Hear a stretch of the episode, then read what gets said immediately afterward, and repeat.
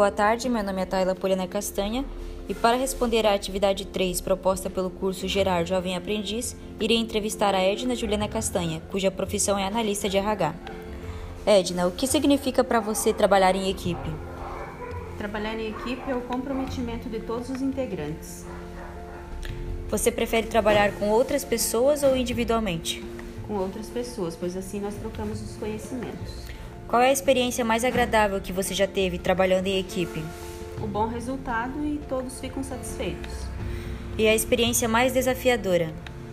As reuniões em grupos, pois cada um, cada pessoa tem a sua própria opinião, então é uma coisa que fica difícil, né, assim, para chegar num comum acordo. Certo. O que você acredita ser necessário para se ter um bom trabalho em equipe? Ser franco, saber lidar com as diferenças e opiniões de cada um. Na empresa onde você trabalha atualmente, você tinha a oportunidade de trabalhar em equipe? Pouco, pois nós não tínhamos o apoio da chefia. Você já precisou trabalhar em equipe com outras pessoas? Com uma personalidade muito diferente da sua? Sim. No início foi bem difícil, pois. É, pois não conseguíamos ter. chegar num acordo né, em comum, porque cada um tinha uma personalidade, então cada um puxava para um lado. Conversando, chegamos num acordo. Você já dependeu profissionalmente de alguém que era pouco receptivo no trabalho? Sim. E com calma, sabedoria, fomos ganhando a confiança da pessoa. Trabalhando em equipe, você e seus colegas já precisaram passar por algum tipo de mudança? Não, nessa nessa foi tranquilo. Tipo assim, com essa equipe foi tranquilo, não teve uhum. alterações. Você já precisou explicar e convencer outras pessoas durante um trabalho em equipe? Sim. Tentei explicar que seria a melhor forma para alcançar um objetivo.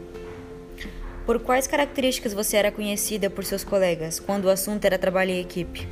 Como você se sentia sobre essas percepções?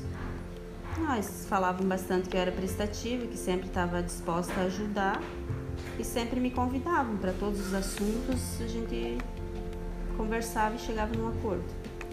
Você já precisou ceder ou ser flexível quando trabalhou em equipe? Sim, bastante. Isso é uma é dos dois lados, né? Precisa ceder, precisa ser ouvinte, porque você não não sabe tudo, tu tá sempre a aprender, né? Então é uma troca de conhecimento. A última, Edna. Na sua opinião, o que uma organização pode fazer para tornar o trabalho em equipe mais agradável e produtivo no dia a dia?